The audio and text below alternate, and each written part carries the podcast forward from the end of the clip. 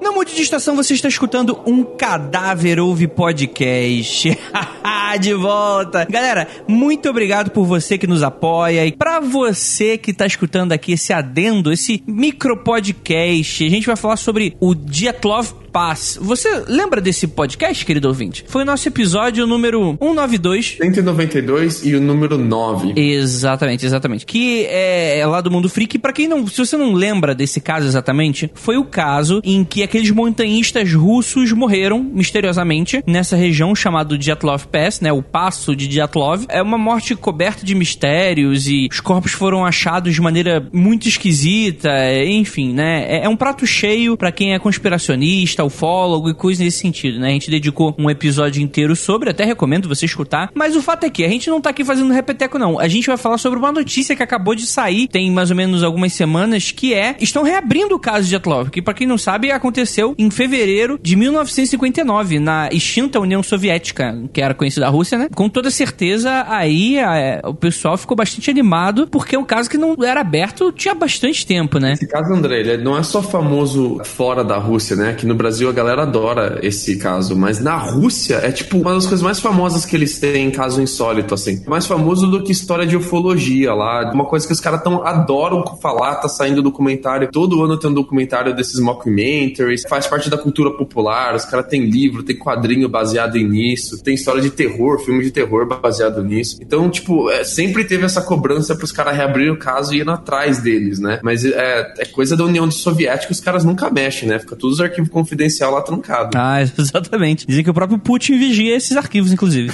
é, mas acho que é boato. O Putin dorme em cima do, do relatório da Love Fest toda noite, né? Ele olha pra ver se tá tudo certo ali. É, exatamente, exatamente. Mas é muito bom você ter dado esse adendo. Então, é, o Jet Love Pass é o caso, é o ET de Varginha da Rússia. Exatamente. É, é bem essa comparação, assim. Colocou o Dart Love Pass no mapa, né? Porque ali as montanhas da morte, elas não, não eram muito bem conhecidas, né? Pra quem não sabe, ali a região onde o caso aconteceu chama Montes Urais, e os Montes Urais são conhecidos. Mas essa costa leste, o Pico Colatsical, onde é a Montanha da Morte, ele é uma, uma região afastada, tipo, turística, mas pra galera que curte fazer montanhismo mesmo. Mas a partir do caso de 1959, toda a Rússia ficou sabendo daquilo, né? Agora tá no mapa. É, exatamente, exatamente. Bem, novamente, relembrando, foi o caso que esses 10 montanhistas, né, oito homens e duas mulheres, liderados pelo, aí, pelo Igor Dietlov, que dá o nome por causa de todo esse acontecimento, né? Aquela região dentro dos Montes Urais. Bicho, olha que da hora. O cara era montanhista e ele deu nome à passagem para qual ele levava os amigos dele fazer montanhismo. Isso é muita resposta, né? É sim, mas é porque ele morreu, né? O nome.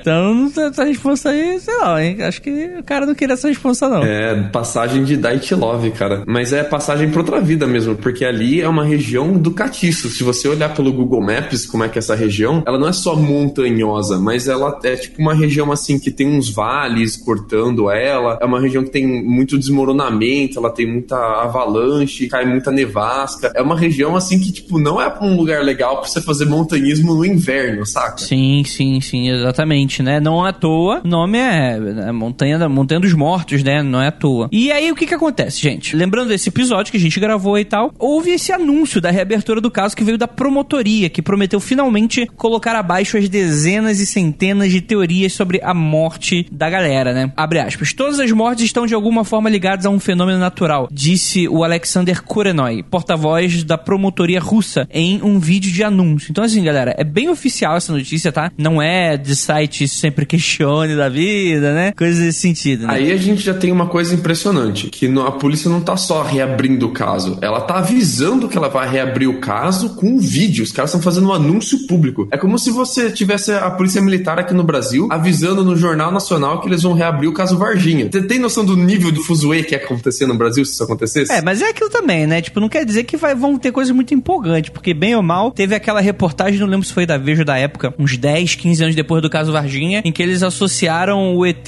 a um morador de rua da região, né? Caralho, cara, era um mendigo ET de Varginha. É, tipo, foi um. Acho que foi um jornalista e tal. Eu tava interessado, ele foi na delegacia, foi ver as notas oficiais por algum motivo motivo ninguém viu isso, então a gente foi ver os registros policiais. E, tipo, uma das explicações do caso, pelos pontos de vista dos policiais, é que as garotas confundiram o mendigo com o ET, né? Era assim, um morador de rua com problemas psicológicos e tal. Um papo muito estranho, né? Mas até aí também tem aquela teoria que era um anão circense que tava por lá Meu e tal. Deus, cara. É, Brasil, né? Pariu, galera.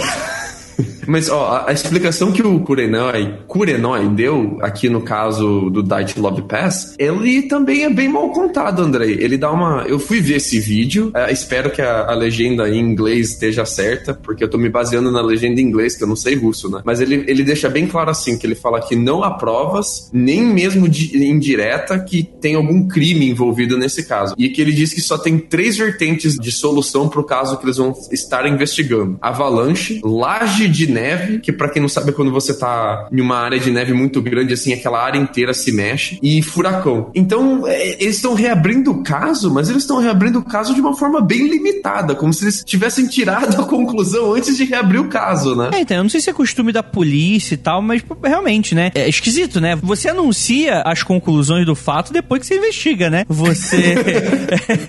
você anunciar que vai abrir a investigação e já dá o, os três, tipo, o coronel mostarda, o cachaçal e sala de jantar e é isso aí, mas a gente tá investigando ainda, hein? Mas é por esse caminho que a gente vai. É meio esquisito, é, né? Pra quem não lembra muito do caso, o problema dele é que assim, ele tem dois grandes problemas. O primeiro é que quando a, os caras sumiram e a equipe de resgate foi encontrar os corpos, né? Eles fizeram uns relatórios muito ruins, assim. Eles mexeram nos corpos, mexeram nas evidências, não bateram foto, anotaram tudo de qualquer jeito. Então, a situação com que os cadáveres se encontravam, ela foi contaminada a informação. A gente tem informações melhores na autópsia, e a autópsia, ela serviu para levantar muita questão e responder muita pouca questão. Então tinha cadáver que tinha osso triturado, mas não tinha ferimento externo, não tinha nenhuma marca de ter batida, tinha cadáver que tava faltando língua e tinha cadáver que tava faltando olho e não tinha nenhuma marca de animal na região, nem nada que tivesse arrancado isso, né? Tinha facão que teria cortado, eles teriam cortado galhos da árvore para montar uma fogueira para se aquecerem, não foi encontrado. Não foi encontrada a razão por eles terem fugido das barracas com tanta velocidade e deixado roupa de neve para trás. Então tinha todas essas questões que não tem como se explicar isso com fenômeno natural. Por que, que saíram correndo da barraca? Por causa é. do furacão? Sabe? É, é, só o fato de você ter aquela questão de que a barraca ela foi rasgada de dentro para fora é, é. é, é, o que dá, tipo, é o nível do desespero da galera do que, que aconteceu. Ninguém sabe, né? E essa é a questão. E beleza, fenômenos naturais eu acho que não dá para descartar mesmo sendo um pouquinho mais cético, mas ainda assim é, é um caso que gera muita. Para você que escutou o episódio, você deve ter topado nisso em dado momento do podcast. A gente fala, cara, tipo assim, não faz sentido apenas uma explicação. Porque, por exemplo, como o próprio Lucas falou, ah, foi um avalanche. Só que tinha características de, de evidências que era avalanche e outras que não poderia não fazer sentido sendo avalanche. Outros uhum. que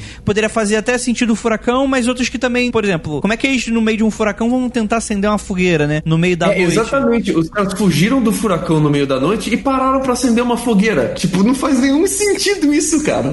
é, exato. Né? Tipo, eles saíram da barraca correndo, mas ao mesmo tempo cortaram galhos e tentaram preparar como se tivesse algum. Enfim, é, é, é uma loucura, né? Você não tem muito onde estipular, porque cada explicação que você dá, você tem dezenas de pistas que corroboram com a tua teoria, hipótese, e outras que falam que não, que não faz sentido, né? Então uhum. é complexo, né? Então é, é... é bem doido isso. A explicação da laje de neve é até legal, assim, porque se você tá numa grande laje de neve e ela começa a se mexer, você vai entrar em desespero, vai parecer um, uma mistura de terremoto com desmoronamento, saca? Então, tipo, eu, eu entendo isso causando um certo desespero neles, eles saindo correndo, assim. Mas uh, você encontraria evidências de laje de neve muito rapidamente, estaria tudo bagunçado, tudo cagado. Não, não teria nenhum mistério, sabe? A equipe de resgate ia chegar lá e olhar e falar, pô, laje de neve, acabou. Sim. Sacou? Não, não, não, teria todo esse mistério desde 59 que a gente tem até hoje. Só pra gente também não deixar o, o ouvinte, o que, que vocês acham? Bem, você quer nossa opinião, você vai lá no, no, no podcast, você vai saber mais, mas os, as teorias e hipóteses mais levantadas, assim, mais populares, envolve realmente a questão da avalanche, né? E envolve também a teoria de um livro que ele foi mega best-seller lá na Rússia, que é uma explicação meio científica, meio loucona, que é na região existe essa teoria de que o vento corta de uma maneira esquisita e que produz uns sons que podem causar ataque de pânico em seres humanos humanos. E isso explicaria o motivo dos montanhistas fugirem das barracas e descerem correndo a montanha em si, né? A ravina e tal. E seus ferimentos talvez explicasse essa queda, né? Porque provavelmente saíram correndo, acabaram tropeçando, caindo em ravina. Eu fui atrás de papers sobre uh, sons produzindo alucinações e, e mexendo com percepção. E você tem papers legais sobre isso, sobre capacidade de você ter sons que te tragam alucinações, que brinquem com a sua percepção e tal. Mas eu não encontrei nada que seja capaz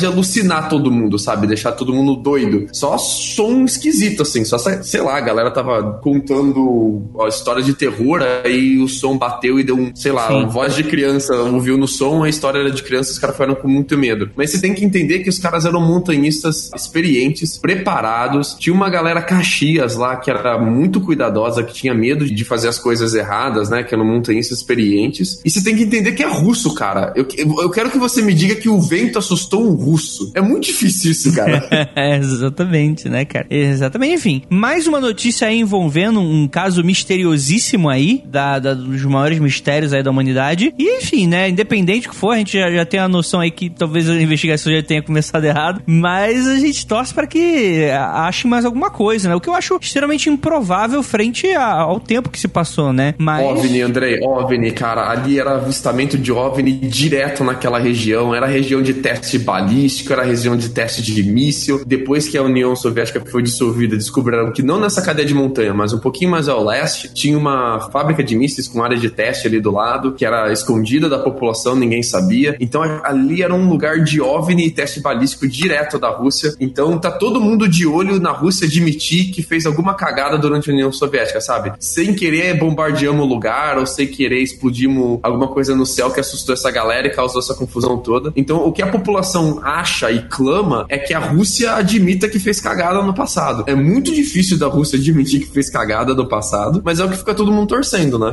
ah, sim. É, cara, eu não imagino o Putin falando, é, gente, a gente fez cagada. É, mas fica aí, né? Os desejos, enfim, do mundo tá aí, né?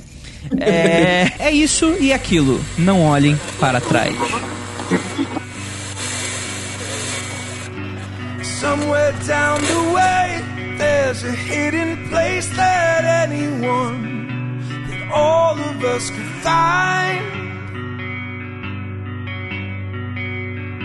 But all the maps have failed to venture through the veil and realize these roads are intertwined.